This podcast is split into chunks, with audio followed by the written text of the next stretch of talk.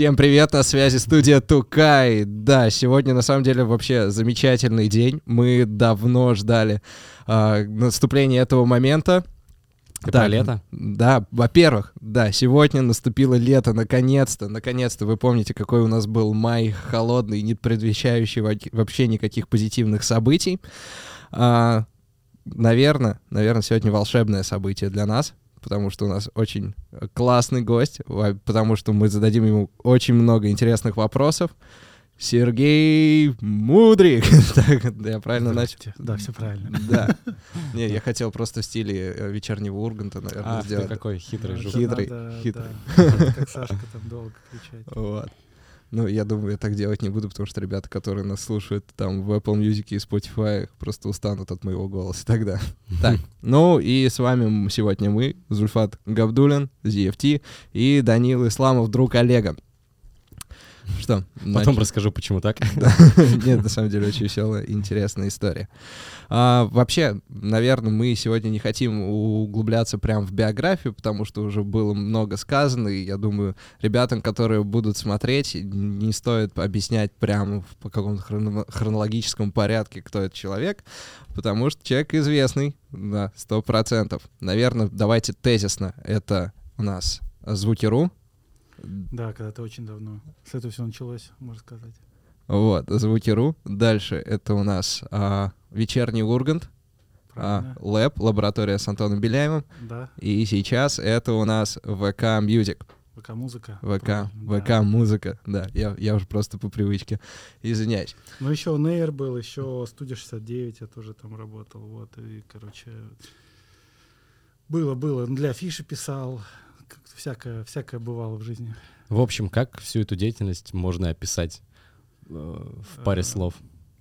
Ну, в, в каком-то узком смысле, ну, можно разделить на две части. Была какая-то вот журналистская часть, журналистско-редакторская часть моей биографии, когда связанная со звуками, собственно, и есть какая-то уже продюсерского, можно сказать, направления больше работа.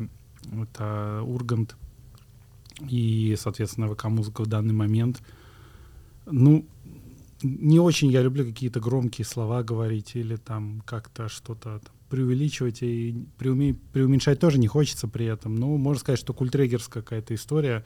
Потому что в любом случае, когда журналист что-то доносит, э, музыкальный, э, он доносит свою точку зрения, и она тоже бывает разной, и она тоже несет какие-то ценности. И взгляд на музыку тоже в том числе который в том числе является культрегерством. То есть кто-то читает, если кто-то слушает, значит, он как-то меняет свое мнение. А что это не, если, собственно, влияние на мнение. Вот. Большая ответственность. Да. Ну, как сказать. Я, честно говоря, кстати, не особо задумывался над ответственностью, только над своей личной задумывался, а mm. над тем, как это влияет на кого-то дальше, особо никогда не задумывался. Ну, классно. Ну, у меня такое, что есть, если мне симпатичен артист по каким-то причинам, я рад, если э, мои какие-то скромные поползновения помогают ему стать популярнее, обрести шире аудиторию. Это прикольно. Собственно, это, наверное, основное, основной какой-то кайф э, того, чем я занимаюсь. У меня на самом деле очень интересный вопрос. А, вот, ну, мы знакомы с тобой как с журналистом и как с музыкальным редактором, музыкальным продюсером, да. Но вот факт интересный из твоей биографии — это Российский химико-технологический университет имени Менделеева. Да, да, да был такой. А, вот вопрос. Во-первых, какая у тебя специальность была? Химическая технология полимеров у меня специальность. Да, То и... я на заводе должен был работать, по идее. И как ты пришел к музыке? А, музыка раньше была, на самом деле. Просто я не могу сказать, что сильно взрослый человек, но уже, наверное, не сильно молодой. Мне как бы 35 будет в этом году. И э, рос я в обстановке по пост 90-х, наверное, как я не знаю, как сказать. В общем, 90-е э, удивительное было время во многом. Тут-то вообще в Казани уличные банды, вот это вот все. А, да, да, да, да. Я читал книжку а, недавно как раз про про это все, очень увлекательное.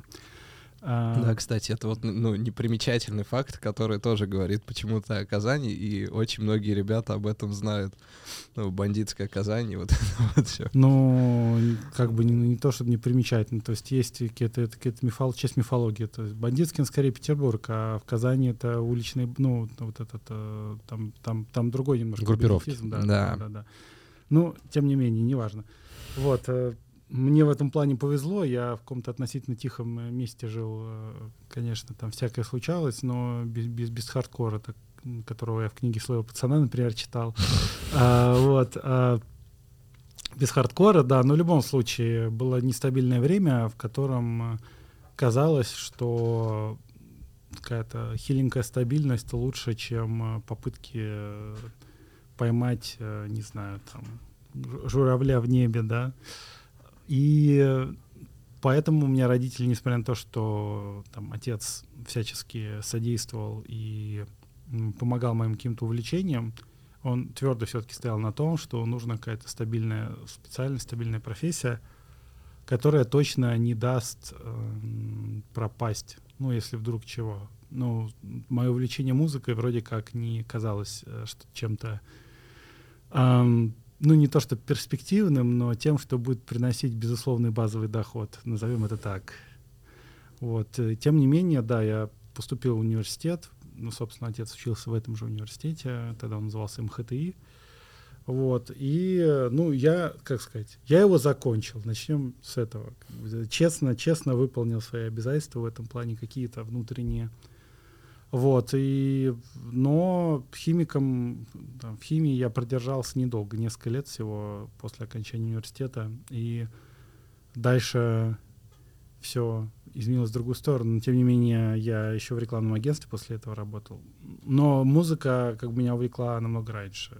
Это все параллельно развивалось, может, в какой-то, в какой-то степени чуть быстрее, чуть медленнее. Вот, там, КВНом еще было увлечение очень долгое, активное. В общем, все это никуда не девалось. Просто я, ну, это как мое хобби было. Вот, Мгм. хобби было там второ- второй деятельностью какой-то, но не первой, не основной, очевидно. А в какой форме музыка появилась? На чем ты играл или А, слушал больше? Нет, я слушал, я там смотрел клипы, сидел по телеку, ну как так оно само собой проходило. Потом отец купил, у меня есть старшая сестра, купил старшей сестре на 14-летие однокассетник Sharp японский, вот, и он ей купил кассету «Технология, все, что ты хочешь». А я просил Кармен, вот, и он купил свежевышедший на тот момент альбом «Русская массированная звуковая агрессия», вот, и, собственно, это тоже был какой-то... Тогда уже началась редактура. Ну, нет, она пока не начиналась, но там в какой-то момент я просто начал, мне давали какие-то карманные деньги, я их просто не тратил, потом и ходил на них кассеты покупал, вот, и, в общем. И Давай А. так, пластинка из детства или кассета из детства, которой ты гордишься. рус, э, русскомассерная звуковая агрессия Кармен, да, третий альбом Кармен, да. А, Нет, ну, на самом деле у меня и технология, пластинка теперь есть. Э, Ну, мне, мне как бы э, причудливая, затейливая история, что что-то такое, что кем-то может считаться чем-то неприличным или каким-то сильно массовым, у меня в сознании клеп- крепко переплетено с тем, что считается классным элитарным в определенных кругах. В общем, во мне компот такой нехилый замешан. Ну, слушай, это индивидуальный подход, в этом на самом деле и есть магия. Ну, там, я просто вспоминаю там какие-то моменты, там, Агата Кристи Опиум альбом, Project of Fat of the Land, э, что-то меня еще вдушевляло. Кассета «Двигай попы», часть 3, э, потом э, э, «Русский размер», альбом «Танцуем», э, что там еще такого было? Такой на, на обум вспоминаю кассеты. Кассет-то было много. Вопли Видоплясова музыка. Э, не знаю, такой- это очень такой набор. Но, э, ну, кассета «Нашествие. Шаг 3» еще очень сильно на меня повлияла, потому что я после этого начал наше радио слушать. Это тоже Наше э, движение. Сильно-сильно по- повлияло на меня и творчески, и э, в каком-то плане, как сказать, ну, Михаил Козырев, который руководил нашим радио в тот момент, для меня, конечно, был каким-то примером культрегера, который я, наверное, в какой-то степени тоже перенял. Вот, смотря на то, как э, он обращается, в общем-то, с материалом новым, как он это подает и как он со всем этим работает. Я, конечно, многих инсайдов не знал, но там что-то знал, я на все это смотрел и что-то впитывал. Вот. Конечно, не один в один, но определенно что-то я почерпнул из всего этого. Вот, в общем, э, так-то можно там какие-то там Muse Origin of Symmetry, если дальше смотреть, Radiohead, OK Computer, э, там Beatles, Abbey Road, э, какие-то еще там, какие там альбомы были. Ну, да, это какое спросить про... А, The Smiths, Queen is Dead, там. Э, какое-то там, что еще было? Просто ну, да. На самом деле небольшой туда. спойлер. Вообще сегодня цель а, нашего разговора-подкаста — это понять, кто такой музыкальный продюсер, музыкальный редактор в, ну, в современной индустрии. И а, какова роль формирования вообще, что важно, вот когда, вот если ты мечтаешь условно стать музыкальным редактором, ну я думаю, что... Очень странная это... мечта, давай да, прямо да. скажем. Очень а, странная мечта. Мне я кажется... думаю, это странная мечта просто потому, что мы в России находимся. Вот почему, я, я не знаю, я бы не отказался от такой профессии в силу того, что наверное, музыка сопровождает всю мою, ну, меня всю мою сознательную жизнь, да. А в рамках, наверное, реалий наших это немножечко а, странная мечта, потому что вот, как ты сам говорил, а, условно ребенок появляется на свет, да, и ему говорят, вот ты должен быть вот этим вот чувачком, потому что, как говорил Ливан Горози, в жизни важно быть сытым, одетым, обутым. Музыка — это, конечно, круто, вот, но такая вот история. Давайте сегодня поподробнее, да, раскроем вообще суть музыкального продюсирования в России, да, на данный момент. Какие функции выполняет музыкальный редактор-продюсер, если это можно объединить, да, в одного человека. И вообще, что нужно для этого делать, да, то есть какие двери стучаться, а, с кем общаться. Вот, я думаю, ты как никто лучше ответишь на этот вопрос. Ну, с Ливаном Горози я играл в КВН в 2005-2006 году, начнем с этого, собственно, э, раз уж ты его вспомнил. А, это, как так получилось? да вот так вот, так-то так получилось. Лева искал как бы всякие шансы. КВН казался такой легкой, легкой, легкой, легкой, да, легкой, это как раз легкой дорогой, да, к тот год был, когда он переехал. Да, это как раз было. Он в Гитре учился, как раз mm-hmm. он там с Аней познакомился. Вот, и они с Аней в одной команде играли как раз. Вот. И, но это продолжалось недолго, тем более, что у него там э, он начал вести вечеринки, это жара клуб, э, вот это вот все, потом Flatline начался, потом радио э, началось, вот где, собственно, песня Москва поперла. В общем, у него вдруг, поперло то, что ему по профилю больше подходило, хотя шоуменом он являлся таким видным, что он и демонстрировал потом уже будучи большим артистом. Вот. А если вернуться к музыкальному редактированию, я не знаю, я, может быть, не знаю, баловень судьбы какой-нибудь, или мне просто везет. Я как будто ничего специально не делал для того, чтобы все это получилось. Э, ну, серьезно. То есть я не, не то, что там бегал какие-то пороги или там что-то. Просто э, по, по моей какой-то природной заинтересованности в деле, просто знакомства каким-то образом там находились, сям находились, там когда я угорал по нашему радио, я познакомился там с сотрудниками, которые там работали. Потом, э, когда я начал играть в КВН, я познакомился там с каким-то большим, широким количеством людей, многие из которых сменили деятельность впоследствии. Ну, они стали продюсерами, там, э, спичрайтерами, редакторами, сценаристами, музыкантами, и, и, и популярными, и не очень. И э, вот, собственно... КВН дал все, дорогу всем. Это все, ну, просто в какой-то момент, да, в какой-то момент это было просто самое такое понятный и простой путь э, к популярности, известности, не знаю, как это сказать. Э, вот. Не так много это времени занимало, хотя на самом деле это довольно много времени занимает, и верхушка айсберга она все-таки на той верхушка, что не видно все, что под водой. Вот, не так это все легко, но для кого-то это оборачивалось такими довольно быстрыми путями к популярности. Каждый и воспользовался, кто получил эту популярность по-своему, кто-то хорошо, кто-то не очень, про кого-то все уже забыли. Вот. Как-то просто набрались э, все эти знакомства, и там пригодилось, сам пригодилось, там ты как-то там напомнила себе. Опять же, важно стараться делать все от души, от сердца. не знаю, я это очень, очень сложный такой-то разговор. Я лично никогда не ходил и там не оббивал никакие пороги, там не, не носил там кому-то резюме или что-то такое. Просто я писал в live журнале какие-то даже не так. Ну, когда был вообще, типа, фан-сайт нашего радио, я туда что-то писал, мне было там 13 лет или сколько там, 14, э, писал какую-то информацию, мне э, познакомился с участник, познакомился с э, сотрудниками, с работниками радио, потом, когда немножко вышел из этого формата, просто сайт сделал другой, где там всякую иностранную музыку начал обозревать, э, пытаться. Стра- Я не надеюсь, никогда больше не найду этот сайт и не прочитаю, что я там писал, потому что мне страшно читать. Но на, спасибо, что интернет тогда был еще такой, когда в нем можно было что-то потерять.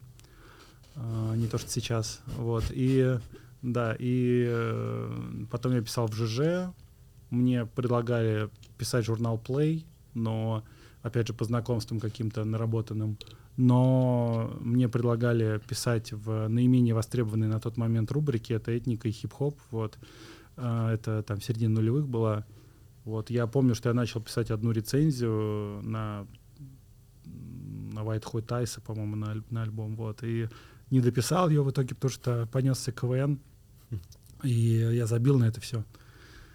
Вот, и, но, но писать продолжил. И тоже какие-то- какой-то знакомый, там, Вова, по-моему, эм, Смирнов из Санкт-Петербурга написал мне, ну, типа, хорош писать, а я там покупал билеты свои, давай вот тебе будут давать списки, а ты будешь писать для ФУС. Э, был онлайн-портал такой по следам известного питерского рок-журнала.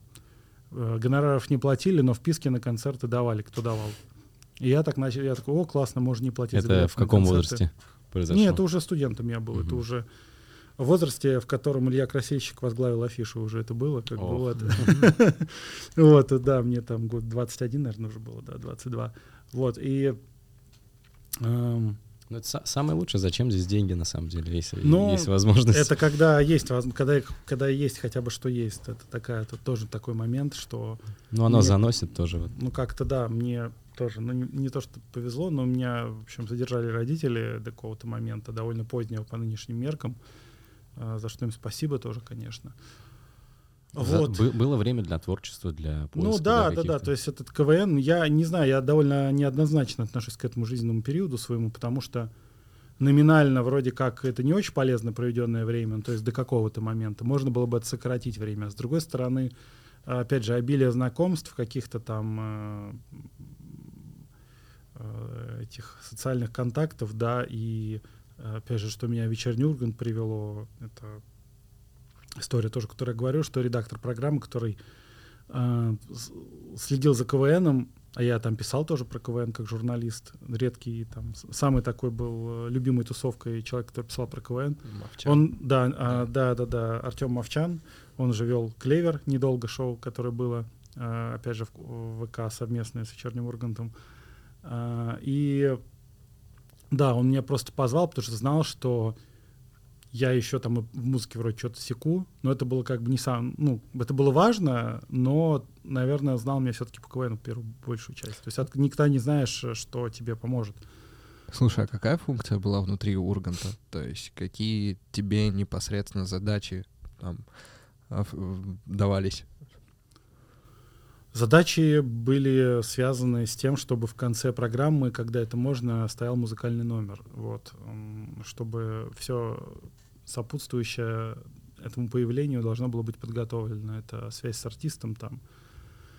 э, Держать руку на пульсе, контакт с артистами, контакт входящих за... э, э, держать руку на пульсе, сбор входящих заявок, с поиск артистов и правообладателей в случае, когда это нужно связь с ними, э, там, договоренности какие-то там, в общем, по всем вопросам сопровождать, э, в том числе, когда артист приходит на площадку, там прийти, посмотреть, что все хорошо, все нормально, подписать документы нужные и э, радостно в освояси отправить его, прислав ему вечером ссылку на фотографии в день эфира. Да, Вот. Справедливости ради, мы, наверное, от имени всех будущих потенциальных зрителей должны поблагодарить тебя за, наверное, последние классный, там, года 3-4 с классными артистами, которых мы наблюдали на Первом канале. Вот. Ну, потому 5, что... 5, давай Пять, 5 скажем, пять, потому да. что, да, это все-таки как раз, я думаю, даже больше сконцентрировано в первых нескольких годах, как я пришел. Вот.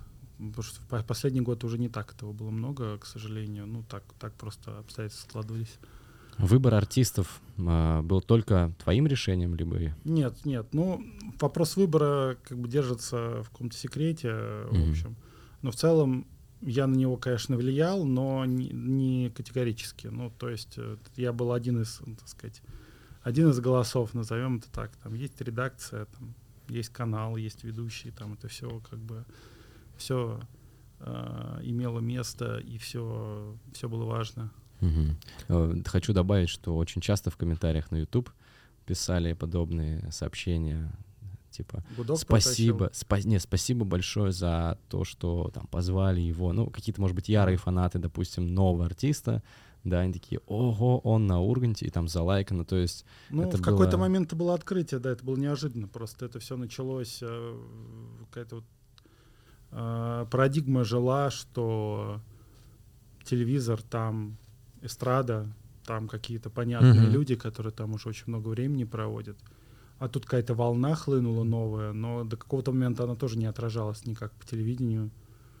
Вот, и просто для людей это стало, ну, не шоком, но таким приятной неожиданностью. И э, какое-то время, там, годик, наверное, полтора, это было еще нехилым таким, как бы сказали у нас Бустом. э, в химич- химико-технологическом университете Дмитрия Ивановича Менделеева, катализатором это было, который успех, э, да, ускорял артиста, boost тоже верное слово, Э, помогал успеху артиста, но, опять же, он не делал э, из него звезду просто фактом прихода, потому что кому-то это не так помогало. Там. Просто реально, если артист там сильно набирает, этот приход там, давал ему возможность набирать побыстрее. мгм. А если артист э, ну, там, на какой-то нисходящей приходил позиции, или уже прошедший пик, или э, там заряда не хватало на то, чтобы выйти на какие-то там большие э, на какие-то большие высоты, то мы бы мы тут не помогали никак. Это не- такие Недавно кейсы. видел подборку, сколько раз Александр Рева был за год на вечернем Урганте, и там просто подборка за подборкой. Ну, Ну, Александр Рева да, довольно много раз был да. на вечернем Урганте, но ты как бы посмотри количество просмотров у клипа Чика там Да, да. Там са- много. Это побольше, чем у многих, давай честно скажем. Ну, вот здесь, наверное, формат э, феномена, как человек профессионально отрабатывает свой материал. А, действительно, хочу, наверное, сказать о том, что мы можем ну, абсолютно сказать то, что если человек пришел на Урганта, это уже определенной степени гарантия качества артиста. Следующий интересный момент, ну, который я для себя подчеркнул, что как бы, ну, это уже, наверное, не новый факт, что и телевизор начал слышать интернет. То есть звезды из интернета, там, если мы посмотрим на Урганта, там, Слава Мэргоу, Моргенштерн, Фейс, все вот эти молодые ребята, они пришли из интернета, и как бы факт того, что их показали, ну, я не говорю про последние события, я говорю про тогда. Это уже прям, ну, отдельный респект Ты от понимаешь, меня тут лично. как, как не услышать интернет, если эти чуваки там бьют э, рекорды телевизора, да? Мне кажется, Но все равно тоже- до какого-то момента их не воспринимали, наверное, Серьезно. как, э, ну, не то, что серьезно, как каких-то потенциальных конкурентов, назовем это так. Ну, в какой-то момент все сравнялось, но в целом волна подстихла, э, и, в общем-то, все свыклись к тому, что музыканты, появляющиеся в интернете, они такие же, в общем-то, претенденты на большие залы и на премии там какие-нибудь или что-то еще такое, как и те, чьи имена мы все знаем. Просто это немножко в другую же форму переродилось, если там посмотреть чарт ВКонтактовский. Мгм. А, это не то немножко, что было в 17-18 году, ну, как бы вещи, м, артисты адаптируются, вообще как бы так, так происходит. А, Бизнес так работает, что он работает на а, то, чтобы спрос удовлетворять специфический. А вот, э, ну, есть же какой-то, наверное, количественный показатель, да, который может сказать, что артист там, популярны, допустим, количество просмотров. Есть какой-то просто показатель, допустим, если ты был в телевизоре, значит, ты теперь как бы крут. То сейчас снова все поменялось, как думаете? Вот вопрос на, э, на подумать всем. Что теперь является таким показателем, что вот этот чувак теперь крут? Там, Раньше Да, его на радио я покрутили, воздержусь от ответа на потом, этот потом его в телевизоре Тут показали. сидит. Что, что- что сейчас, да, ну, может быть, и для артиста станет каким-то галочкой, что все, я это сделал, теперь я пойду дальше, что еще выше. Ну, сейчас сложнее, да, с таким набором каких-то каких-то какого-то чек-листа условного, да. Ну, да, тем более там понятно, что сейчас все немножко в таком странном подвешенном состоянии находится. А может, быть, а может быть, загадывая на будущее, что, что может стать этим Да показателем? я думаю, что опять же вопрос в чем? Если артист э, там хочет большие площадки собирать, то это по-прежнему цифры, наверное, какие-то. Может быть, просто это уже не просмотры на YouTube, потому что не все готовы платить деньги за видеоролик, в котором монетизации нет, да, кто нацелен на большие цифры. Но интеграции никто не отменял внутренне, да, вот если это компенсирует, то люди все равно продолжают сейчас выкладывать клипы. Прослушивание в стриминг-сервисах, наверное, несмотря на то, что э, во многих, э, ну, статистика абсолютно неполная, доступна, естественно, пользователям, да и зачем это нужно, но есть там вот эти прослушивания альбомов ВК, на которые тоже смотрят, обращают внимание. На самом деле эта цифра, э, ну, она важная, но в любом случае э, там, прослу- прослушивание на самом деле еще больше. Что все, что в плейлисте, какой-то там попадает в какой-то плейлист, там не учитывается в этом, в этом списке. Может быть, я говорю вещи, которые нельзя говорить. Я не знаю. На самом деле я был как-то на музыкальной конференции, и ребята показывали бот, который разворачивал всю статистику ВК. То есть он просто как вот есть же сейф точка нет, по-моему, да. То же самое я видел, что тоже просто подключаешь этот виджет, и он тебе раз у трека показал, сколько послушали тут, тут, тут, тут, тут. И я такой, вот это да. Чуваки Будем знать, что блочить. Да, я Да нет, э, да. Ну, в общем, да, если вернуться к вопросу, я думаю, что может быть эти цифры не публичные, но в любом случае цифры стриминга, наверное, превалирующие по-прежнему, потому что что кормит артиста, это цифры стриминга и цифры приходящих на концерты людей.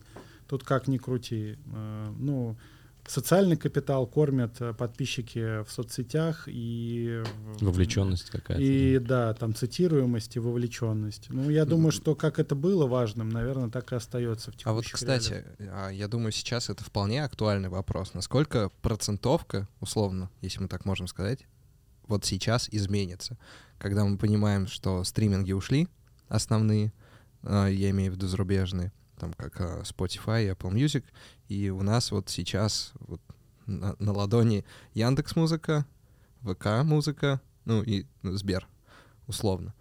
Насколько сильно это повлияет на заработок артиста и насколько сильно они будут вынуждены смотреть в сторону, наверное, живой аудитории, возможно, какой-то интеграции Ну, с в- другими В спонсорами. стороне живой аудитории, в принципе, я думаю, все будут смотреть, кто хочет зарабатывать большие деньги реально, потому что, ну, какие-то весомые деньги, потому что концерты более выгодная вещь, э, единоразовая. Но для этого надо набрать аудиторию. По поводу молодых артистов и молодых талантов. А, Читая интервью или читая, а, читая пресс-релиз о том, что Сергей теперь главный редактор музыки, ВК-музыки, было написано, что будет развиваться новые направления, в том числе поддержка молодых талантов. Можешь рассказать поподробнее, как это э, будет, а может быть уже работает? Какие там мысли по этому поводу? Как Ну, это? Пока просто мы занимаемся какими-то более насущными задачами, без которых и нельзя столь красиво звучащие в пресс-релизе а, при- при- притворять в жизнь.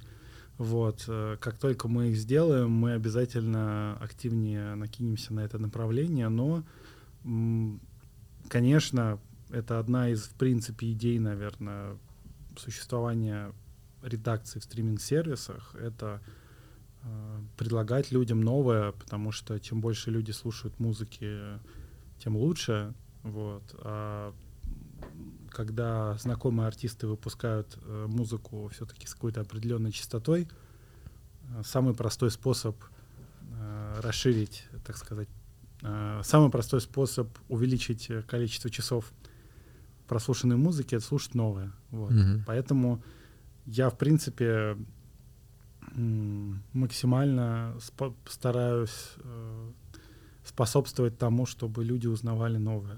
Вот я не могу пока ничего конкретно сказать по поводу этих планов, но точно что-то будет. Э, пуст- Надеюсь, эти слова не будут пустыми, скорее даже уверен в этом. Это, Немножечко такой... это хорошая новость. Да, сто процентов. Немножко, на самом деле, бытовой вопрос, который волнует меня. А, как вообще формируются плейлисты недель во ВКонтакте? Ну, то есть какая механика? Если ты с ней знаком, поделись, пожалуйста. Нам, нам нужны эти секреты. Механика такая, что это в любом стриминг-сервисе так. Э, Редакторы берут, э, слушают новинки, которые присылают лейблы музыканты через питчинг, э, через форму питчинга. Все, все, все, все, все слушают и выбирают из этого то, что попадет в плейлист. Все, все, Не, не, все не. довольно просто. Я имею в виду, есть общие плейлисты, которые как, ну, витрины висят, да, а есть, ну, условно, там, плейлист для тебя, вот, плейлист Подборка. один, да, подборка для тебя, то есть Ну, это какие-то твои. алгоритмические плейлисты. Вот это вот для Мгм. тебя подборка один, это алгоритмический плейлист. Вот. А те, которые в отделе плейлисты, у нас в разделе плейлисты, это собранные редакции. Там есть постоянные плейлисты, которые еженедельно обновляются. Их там где-то штук 30. Вот, которые там про поп-музыку, про рок-музыку, про электронику, про танцевалку, Мгм. а, там кавер-плейлист, ну, в общем, там такой набор плейлистов, который постоянно обновляется еженедельно на постоянной основе. И вот есть э, какие-то долгоиграющие плейлисты, типа там плейлисты для настроения или какие-то подборки, или э, артист лучше плейлисты. Это тоже как бы руками собирается, это уже исходя из редакторской экспертизы все делается. Вот. э, И сохраняется, и доходит до слушателей. До нас. Да. А, хочется немножко понять масштаб. А, насколько большая команда редакторов и сколько им приходится отслушать музыки? Редакторов. Ну, редакция состоит из шести человек. А, Они... еще такая история, что довольно продолжительное время э, ВКонтакте было приложение Boom, как бы и, было, и была соцсеть. И они существовали параллельно. В ноябре прошлого года произошло слияние сервисов, которое происходит, по сути, до сих пор. И я вот пришел, в общем-то, возглавить объединенную редакцию. Э, Эти процессы активно-активно идут в данный момент и в ближайшее время завершатся. Вот. А, так у нас два человека слушают, э, отслушивают все для приложения, и четыре человека отслушивают все для соцсети. А, по итогу так и останется отдельное приложение ВК-музыка и отдельно ВК. Нет, все будет. Всё будет э, воедино. Нет, приложение будет. Мгм. Оно же, им же можно пользоваться, не заходя в соцсеть, но а, содержание будет одинаковое. И у раздела, у раздела ВК, и у приложения Ну, То будет есть это одинаково. станет отдельно виджетом просто, да, без того, чтобы... Ну да, отдельные пока они сейчас по контенту музыку, да. отличаются, да, но э, будут одинаковые плейлисты, будут одинаковые треки, все будет одинаково. Сейчас отличаются. Мгм. А, вот над этим мы сейчас как раз активно работаем, над объединением. И это как раз, а, а, это как ра- как раз одна из фундаментальных вещей, которые стоит сделать перед тем, как мы начнем делать какие-то большие клевые проекты в ближайшем будущем. Вот. Слушают они, ну, ну, нормально так, я не знаю даже, как сказать.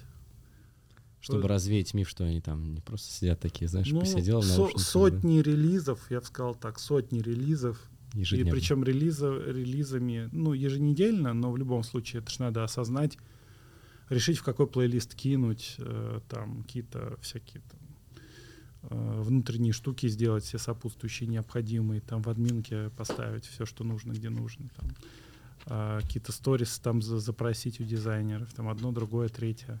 Все это э, в любом случае не, не просто там, клик и все, отработали. Так, все, вот История. собрал плейлистик, да, пойду пить кофе, отдыхать, классно поработал. Не, ну э, работа такая нелегкая, давай, Мгм. давай скажем, наверное, в какой-то степени. Ну, относительно чего нелегкая, тут другой вопрос.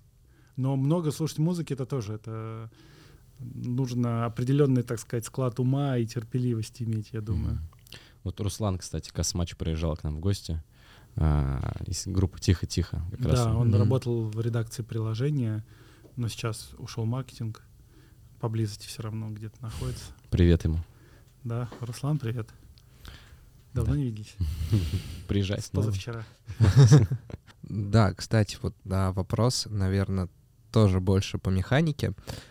После там определенных событий все прекрасно понимают то, что бо- большое количество аудитории ушло, условно говоря, в один канал, да, то есть это ВК-музыка. Ну и еще, возможно, часть на другие стриминги. И вот в данном случае это позитивный момент или негативный? Был ли готов ВК к приросту пользователей? И изменилось ли что-то в работе, да, то есть, возможно, там, я не знаю, а, изменились предпочтения у редакции с точки формирования плейлистов, или все осталось точно так же, просто вырос объем?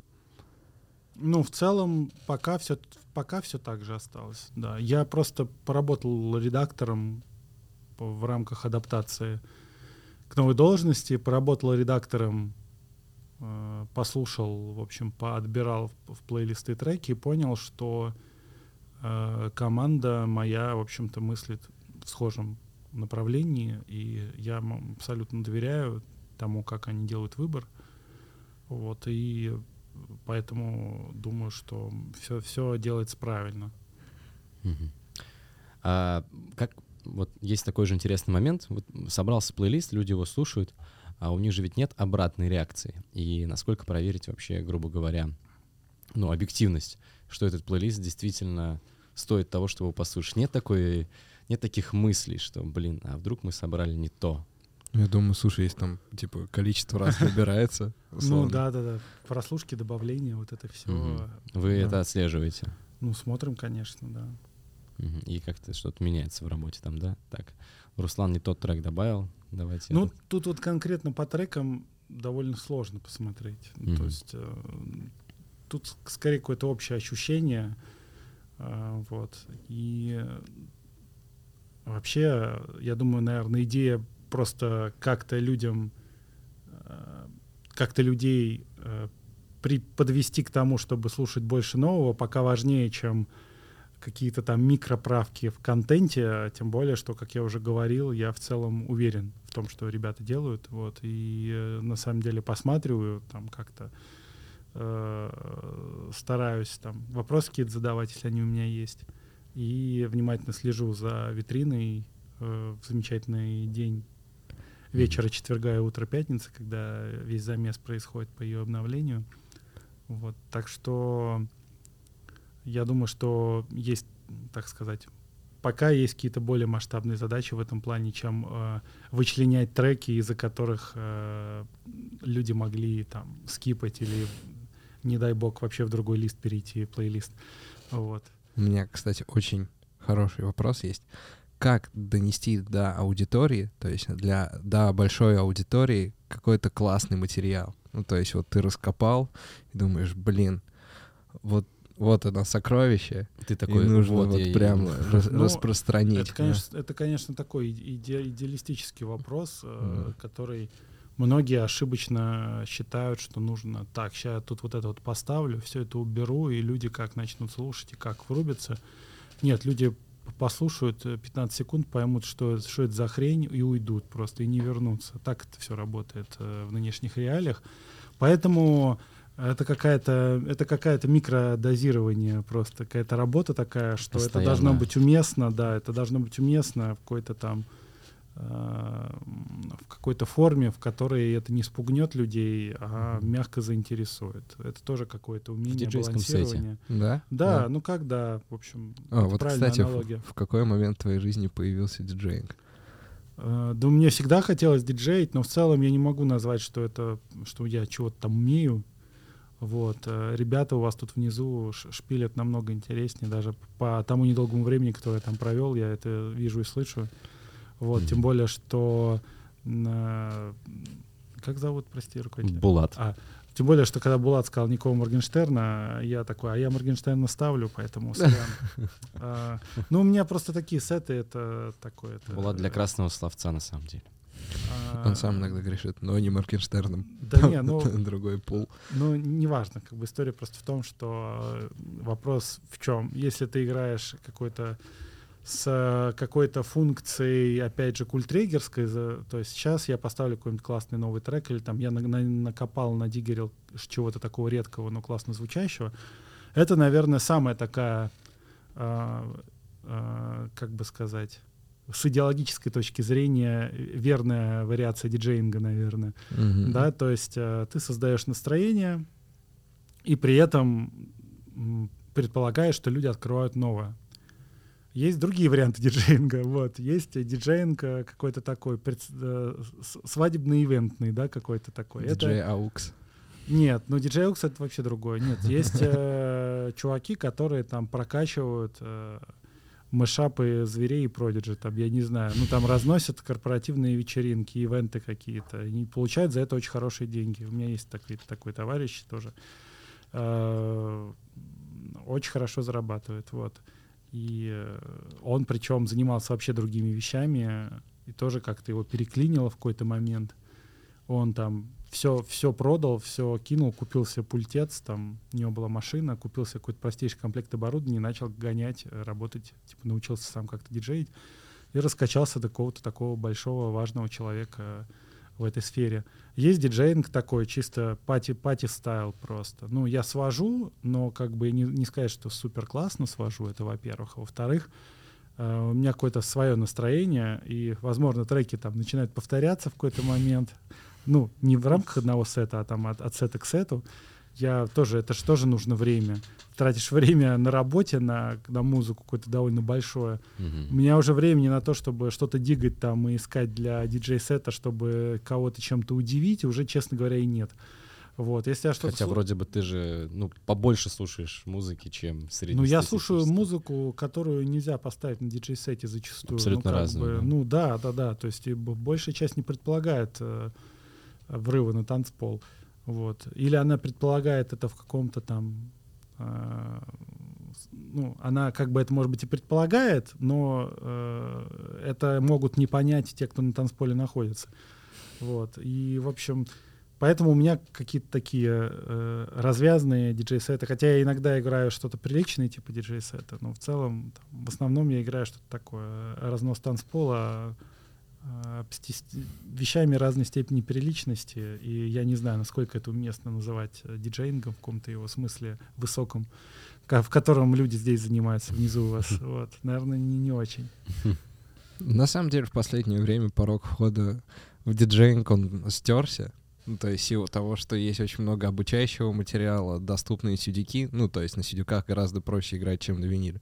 То есть раньше... Уже есть и Да, порог, вообще. порог входа, наверное, был даже с, точ- с точки зрения скилла, что там обычный человек не мог просто на виниле взять и свести. Сейчас все гораздо проще, и поэтому, если ты играешь, ну, ты уже диджей. Мы с этим ничего не- поделать не Мгм. можем, как бы, ну и слава Свел богу, трек так с треком. много классного Как, появляется. собственно, и порог э, входа в музыку, собственно, снизился. Что любой секвенсор там простейший. Мгм. Накачал э, ло- можем ломаных, ломаных VST-инструментов, и все, и понеслась. Вот, кстати, как ты к этому относишься? То есть я думаю все равно, что у тебя есть какое-то трепетное уважительное отношение к, наверное, в какой-то степени академической музыке, да, то есть к музыке, которую производят люди с высшим образованием, да, которые к этому трепетно Да нет у относятся. меня никакого трепета, честно говоря. Все как это, оно же цепляет иногда вне зависимости от того, насколько человек умеет э, инструментом владеть или эм, я вот летел сюда, начал смотреть эм, документалку про Velvet Underground, ну и, собственно, там в самом начале, перед тем, как они записывали этот э, Velvet Underground и Ник альбом, знаменитый, и там как бы говорили, что Лурид ни хрена на гитаре играть не умеет вообще совершенно, вот. э, При этом он написал там песни, которые до сих пор не дают людям покоя в то время.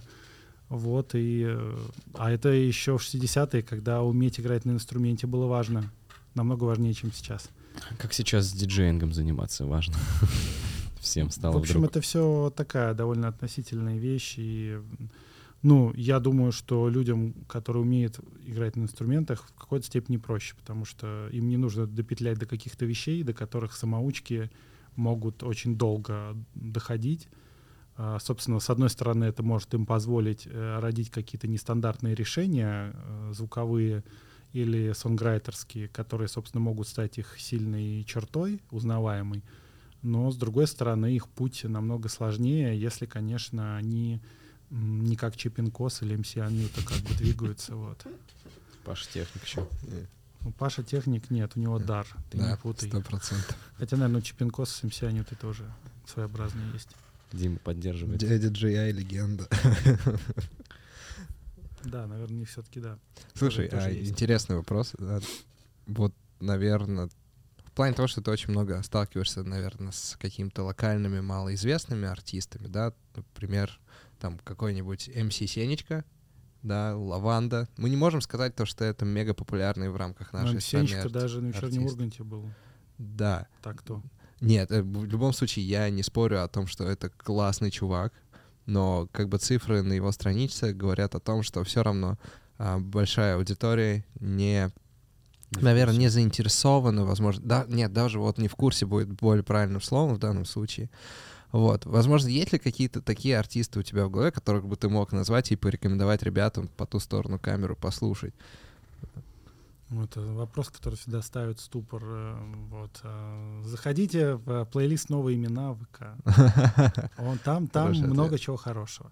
Нет, Удо- правда, Удобно правда. быть главным редактором, да? вот, на Да, взгляд, да, нет, на так. самом деле, когда мы с моим товарищем Сережей Ильиным, который э, был раннером в Газгольдере, и, собственно, мы с ним тоже играли в КВН, когда он в команде в культе журналистики играл, мы сделали подкаст «Слушай, Сереж», я очень много там брал песен из плейлиста «Новые имена» в ВК, серьезно. Это было до того даже, как, ну, мне предложение сделали, ну, как бы, пос- уже после того, как мы первый сезон сделали этого подкаста, и я просто, мне нравился этот плейлист, и я его сканил всегда на новые имена.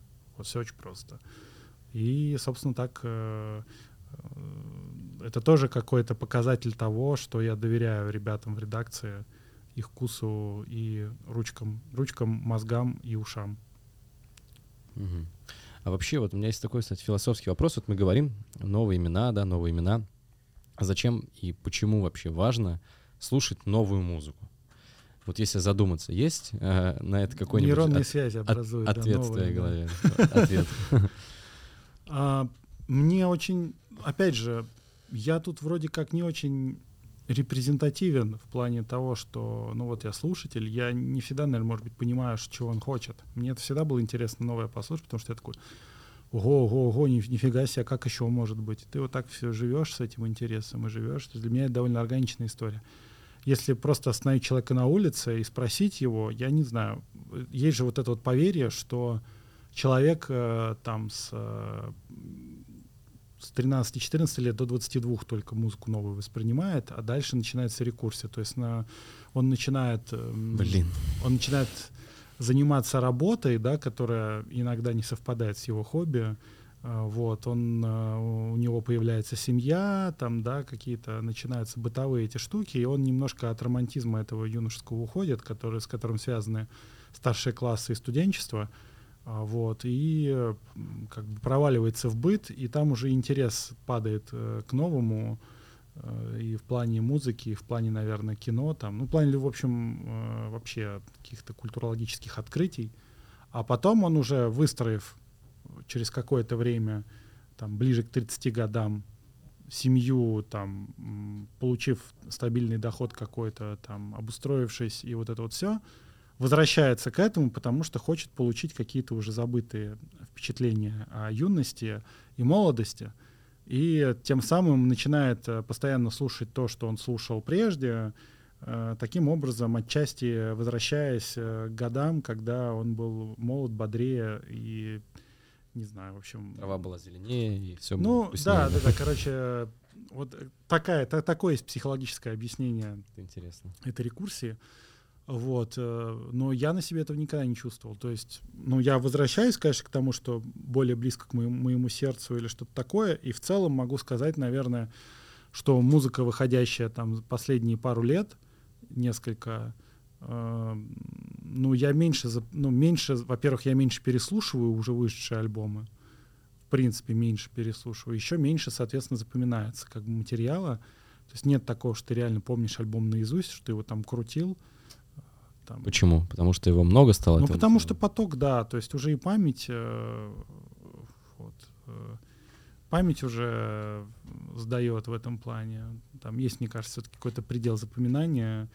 Вот, и, к сожалению, нельзя сделать дефрагментацию, нельзя почистить, удалить какие-то ненужные файлики, чтобы какую-то важную, да, или там какой-то ненужный хлам, какой-то информационный вычистить из головы, чтобы э, докинуть туда чего-то реально по-настоящему важного или того, что кажется важным в данный момент.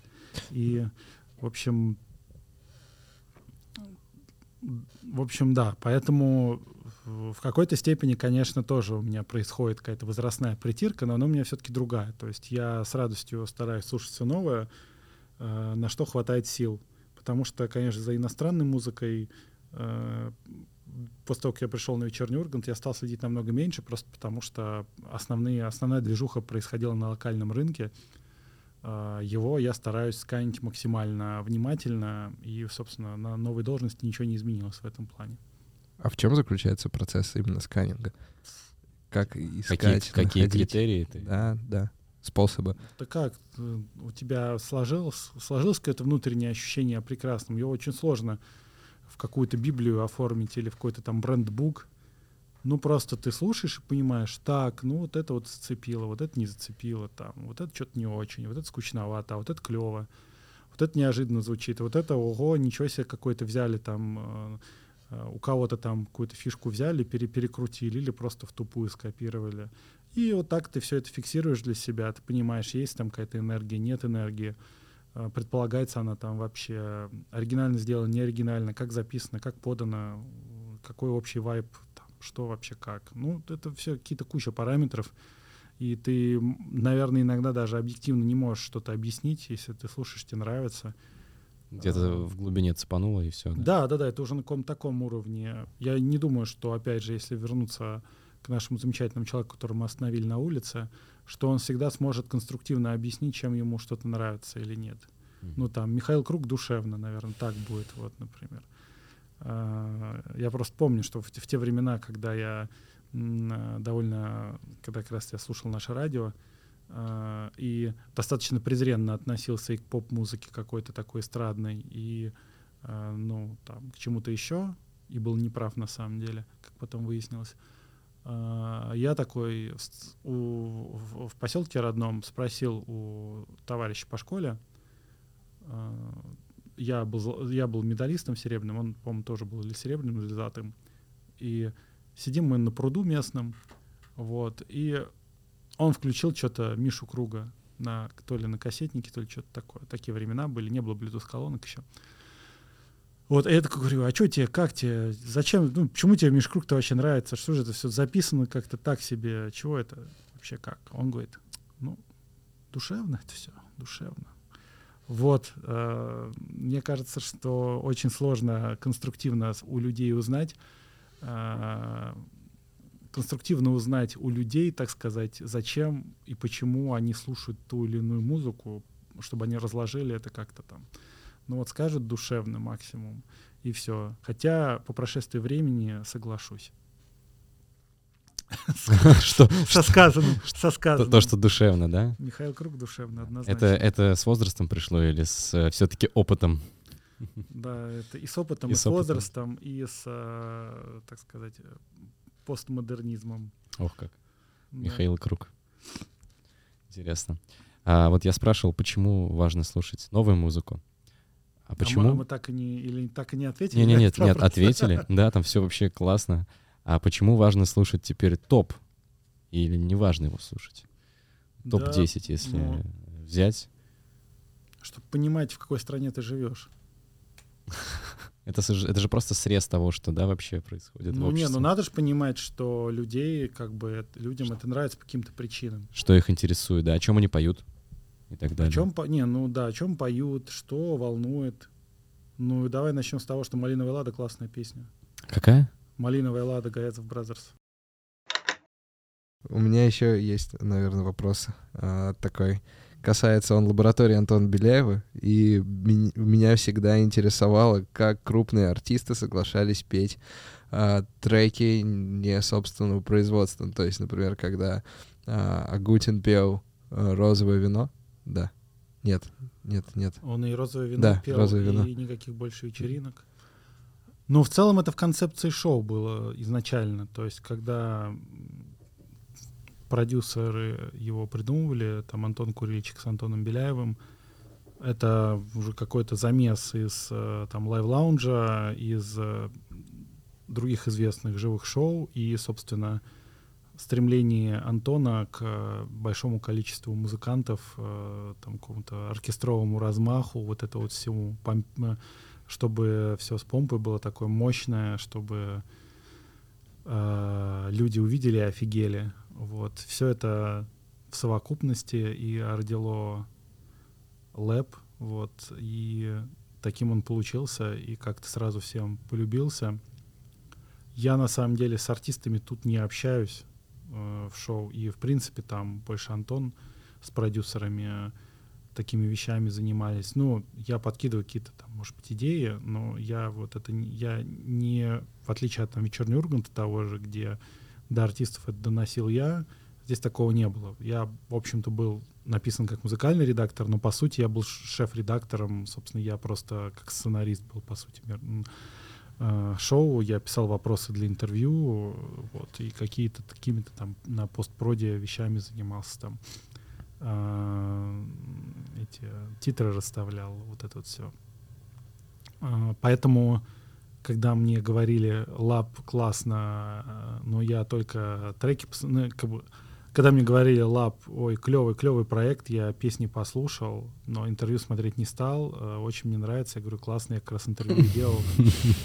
Спасибо тебе, А, да. Прикольно придумали. Особенно там музыкальная часть. Да, ну, в общем, я, я пришел, и этот концепт уже существовал, и все на него соглашались, и это тоже для кого-то и развлечение, и вызов. Э, Кто-то с большей охотой, кто-то с меньшей на это соглашался. У кого-то получилось лучше, у кого-то получилось хуже, но в целом это фан этого проекта, тоже такая важная часть. Именно каверы, и зачастую неожиданные.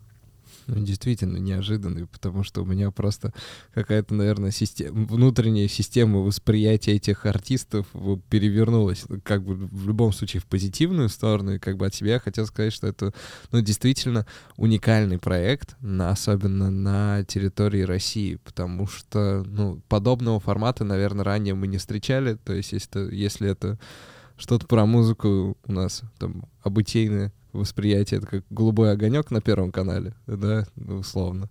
И, и все. А тут качественно снятый а, проект, условно, даже когда первый кадр ты видишь, вот просто я помню, тогда еще, когда он не попал на кинопоиск, не был на каких-то таких доступных площадок, был всего лишь на Яндексе, а, я просто открываю и сразу кадр вот такой вот, то есть не непривычный для нас общий кадр, классический, 3 на 4, да? 3 на 4, да. 16 на И 9. плюс еще картиночка по кругу. А потом еще ты понимаешь, сколько, какой большой объем работы был проделан. То есть это надо и отрепетировать с хором, отрепетировать с музыкантами, возможно, им партитуру раскидать, согласовать это все с а, гостями, плюс еще и новый трек им дать. Как бы ты тут просто мозг взрывается. А в конце еще, ну то есть помимо всего, в процессе еще и интервью. И, и интервью такого достаточно сакрального формата, где все артисты очень естественно как-то выглядят. И это приятно смотреть. Ну, и потому что они с доверием относятся к Антону, вот. Поэтому все, все на таком, э, на таком идет вайбе. Все очень органично. Органично, потому что когда интервьюеры, ну, опять же, зависит от того, с кем ты говоришь. Когда ты говоришь с музыкантом, зачастую у артистов недоверие есть к интервьюерам, потому что непонятно кто, ничего, не, еще если они глупые вопросы задают. А если глупый вопрос Антон задаст, ну никто даже и не обидится. Он Не то, подумает, что- что не так то, что- должно быть. Да, не то, чтобы я глупые вопросы задаю в устах Антона, я как раз э, всегда стараюсь э, что-то такое именно с творческого, именно в творческом плане что-то любопытное вык- выковырить. э, и не то, чего не было в предыдущих интервью. Вот. И иногда получалось, к моей радости. И да. Ну, в общем, когда говорят с Антоном, по-другому как-то говорят. Ну и Антон сам по себе Очень харизматичный человек. человек, человек, с которым Да, хочется да. поговорить, да? Ну да, ну как бы я говорю, что это разговор, в отличие от, ну я не знаю, как правильно сказать, разговор с интервьюером это не на равных разговор. Это все равно с разных позиций. А с Антоном ты на равных говоришь, ты только что с ним играл, как бы он тебе аранжировку сделал, которую ты поешь. Как ты с ним по-другому будешь говорить? Да, это интересно. А, может быть, пару слов о музыке, о той, которую ты сейчас слушаешь, которой ты, которая тебе сейчас интересна. Может быть, что-то порекомендовать. Какой вопрос? А, Может, упростим последнее добавленное. наверное. Последняя аудиозапись, да? Да. Интересно. Да. Она, кстати, давай. может быть, не такая этот говорящая, да, обо всем сразу, но может о какой-то ситуации. Потому что я боюсь сейчас свою последнюю м, свой последний трек посмотреть. Последний трек, который я скачал на компьютер, это... Ну, Давай ради интереса открой. Давай, давай, открывай свои. Так. Сейчас я за телефоном тоже схожу. А. Так, а у тебя открытая аудиозапись во У меня ВКонтакте? открытый, да. Опа. Короче, очень смешно, Так. неожиданно. Но, возможно, в какой-то степени мне очень стыдно. Но последний добавленный трек у меня — это Триагрутрика. И название, да, «Тигр стиль». Объясню почему, потому что там... а, Что с тобой Москва и там, сделала? Не-не-не, там есть одна очень классная фраза. Ребята ее произносят в треке как «улица». Я такой, вау, это очень классно звучит просто. вот реально, есть же треки, которые ты слушаешь только я ради не одной понимаю, чего фразы. постыдного? Классная группа. А, наоборот. Да, да, нет, в любом случае я это не стесняюсь, просто я о том, что вот там начинаешь смотреть, какая-то классная там электроника просто друг за другом, и вот так вот какой-то один трек просто проявляется, вот. Если бы Прикольно. его не было, то было бы наоборот плохо, да? Тебе же нужно иногда М, разбавлять. Нет, пере- я пере- до конца своей жизни, наверное, буду благодарен за Big City Life, поэтому как бы вот такие треки, они все равно так или иначе мелькают, все равно это наши воспоминания, и мы от этого никуда не уйдем, это что-то приятное, наверное, даже так я могу сказать. Так. Ну, если говорить именно про альбом, то э, ну, любимый мой альбом пока в этом году это Fontaines DC, Skintifia. А, и э, что еще? Вот здесь вот прикрепим картинку. Вот, вот тут, вот тут она будет. Вот там, да, везде. да, да. Бум. Fontaines DC.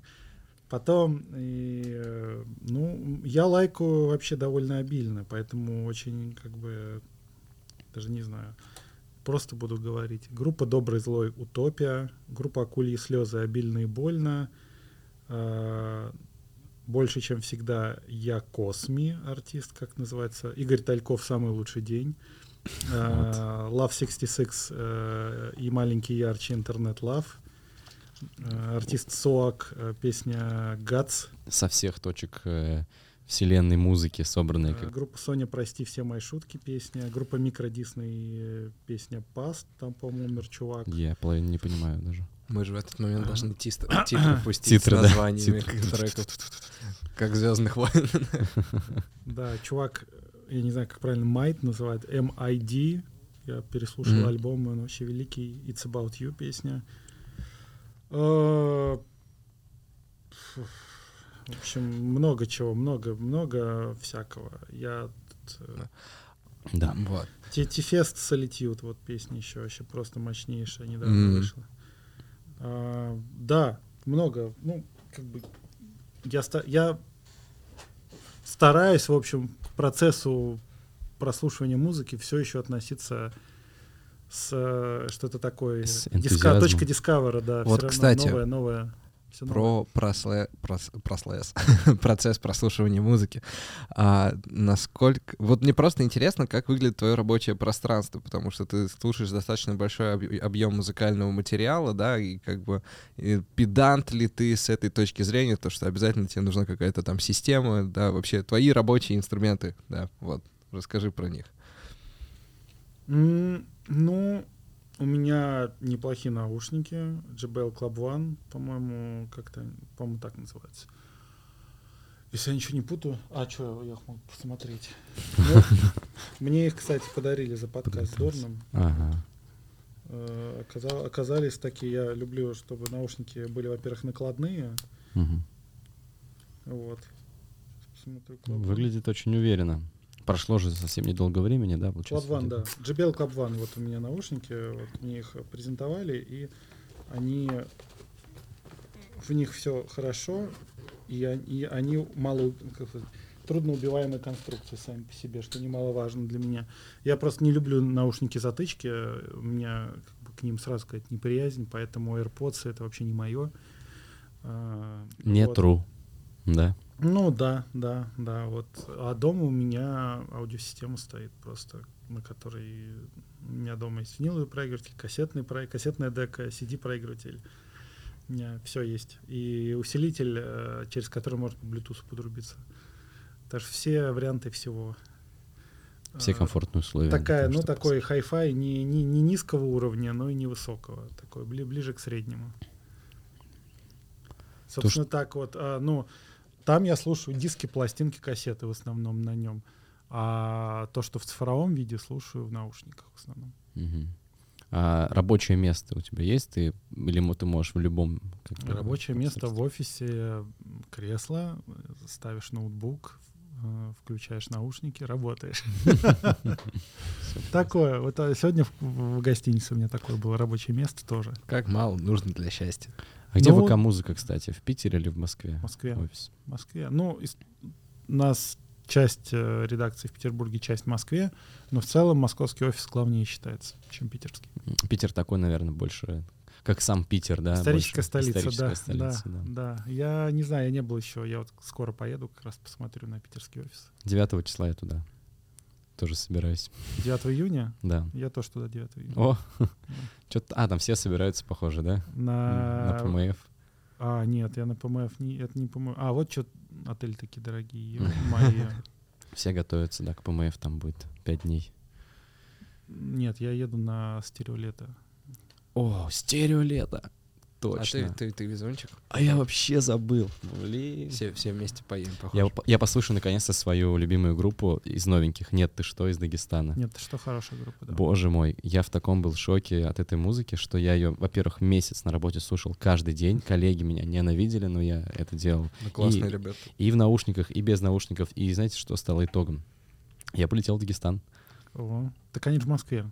Нет, я просто полетел в Дагестан. А, Ну, то есть я наслушался По такой, типа, о боже, я бы хотел увидеть, как Ну, это или, или не в Москве, не знаю, но я как-то я заходил в, Powerhouse в Они начале там, года, да. они там писали альбом новый, и я слушал пару новых песен. Ну, как раз тот момент, когда я летал, они... место силы. Я им написал, чуваки, вы... Хочу вас увидеть, короче. Я из-за вас в Дагестан прилетел. Он такие, о, красавчик, а мы в Powerhouse альбом пишем, пока. О, Ну вот, видимо, в это время я их и там и обнаружил. у меня вопрос. Где ты любишь отдыхать? Ну, сразу этот Powerhouse, короче. да, А, ответил. места, в смысле? Да, вот, наверное, будем говорить про Москву. А, я вообще любитель неприличных мест каких-то. Ну, не, в- не в смысле, что э, совсем уже как бы не, не настолько неприлично, но я, я хожу в пивные, В бары? Нормально. в бары. Ну, в крафточные, то есть хожу в крафточные, в рюмочные, а в Андердог? Тусовочные места. Ну, андердог не знаю, кстати. Андердог э, как-то там слишком много людей. Мгм. Я люблю все-таки, когда чуть поменьше людей. Поэтому в модные места я хожу аккуратнее и реже. В ровесник мне раньше нравился, но в ровесника э, там, там такой биток просто в часы пик.